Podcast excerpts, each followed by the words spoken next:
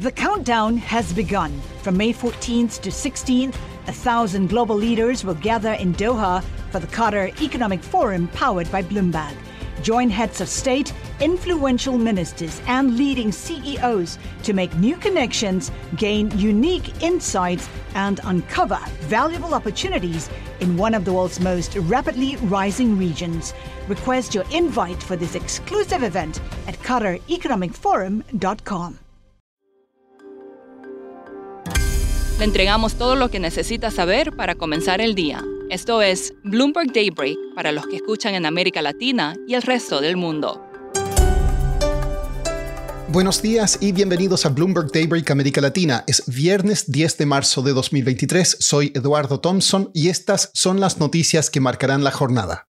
El temor por una crisis bancaria en Estados Unidos está afectando a los mercados. Silicon Valley Bank, un banco pequeño de California, anunció ayer un aumento de capital para cubrir pérdidas en su cartera de inversiones y provoca bajas en las acciones bancarias del mundo. El banco está tratando de calmar a sus inversionistas y evitar una corrida por los ahorros. Fondos de Venture Capital han sugerido sacar su dinero. Esto provoca caídas en los futuros en Wall Street. El índice Stock 600 de Europa tuvo más temprano su mayor baja desde diciembre.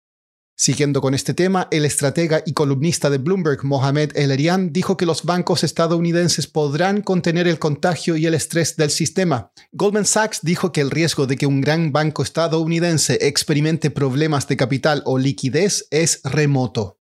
El mercado también está atento a datos de nóminas no agrícolas en Estados Unidos. El consenso es un aumento de 225.000 en febrero, menos de la mitad de la cifra récord de enero.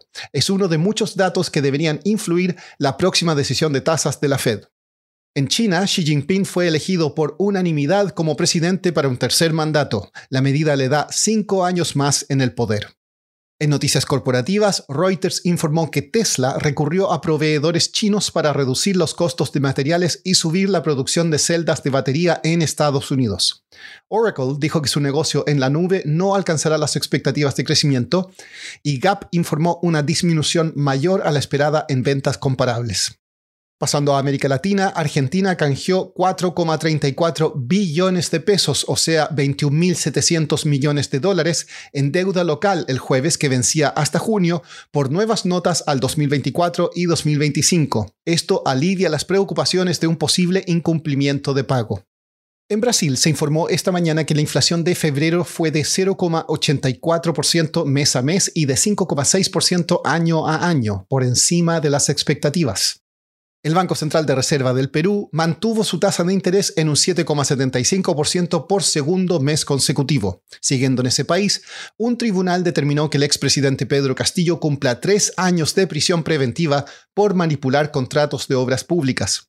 En este escenario, hablé con Marcelo Rochabrún, jefe de la oficina en Lima de Bloomberg News, para entender cómo han evolucionado las protestas en ese país. Bueno, las manifestaciones continúan, ya vamos con manifestaciones ininterrumpidas desde el 4 de enero. Eso significa que va más de dos meses que el Perú ha tenido bastantes carreteras bloqueadas. Pero lo que sí hemos visto es que desde febrero las protestas han caído significativamente. Los manifestantes no han podido repuntar esas protestas de manera significativa. Entonces eso da una sensación de que la economía se está reactivando y de que está perdiendo un poco fuerza las protestas contra el gobierno de Dina Boluarte. Esa es la impresión que da. Eso no significa que esa situación no pueda cambiar en el futuro cercano. El Perú es un país muy impredecible y Dina Boluarte se mantiene como una presidenta muy impopular, igual que el Congreso, y los pedidos para que ella renuncie, que son los principales de, de las protestas, todavía continúan.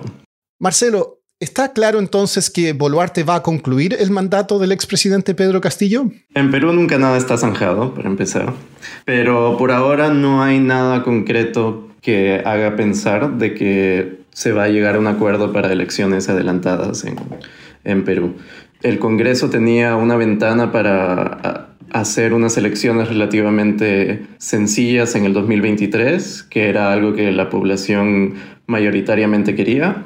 No sucedió y ahora sigue en manos del Congreso encontrar tal vez otra fecha, pero por ahora no hay ningún acuerdo ni ninguna ni ningún indicio de que vaya a haber ese tipo de acuerdo. Y la, y la presidenta Boluarte ha mantenido la misma posición todo este tiempo de que ella no va a renunciar.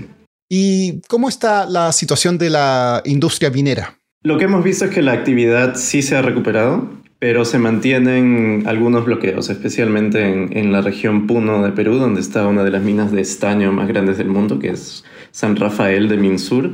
Esa mina no, no ha podido recuperar su producción. Las minas de cobre del corredor minero del sur parece que por ahora han recuperado su producción, pero hay amenazas de que las protestas podrían empezar de nuevo y podrían afectarlas nuevamente. Por último, es el fin de semana de los Oscar y los organizadores esperan un espectáculo sin dramas. Estos serían los principales candidatos. Todo a la vez en todas partes obtendría el premio principal, pero Almas en Penas de Inisherin y Sin Novedad en el Frente son fuertes contendientes. Kate Blanchett es favorita a Mejor Actriz por Tar. Angela Bassett puede sorprender en Mejor Actriz de Reparto por Wakanda Forever, y mejor actor estaría entre Austin Butler en Elvis y Colin Farrell en Almas en Pena. Eso es todo por hoy. Soy Eduardo Thompson, que tengan un excelente fin de semana. Para conocer todas las noticias que necesita para comenzar el día, revise Daybreak en la app Bloomberg Professional, donde puede personalizar las noticias que desee recibir. También puede suscribirse a la versión solo audio en Spotify, Apple Podcasts o la plataforma de su preferencia. Eso es todo por hoy. Escuche de lunes a viernes Bloomberg Daybreak.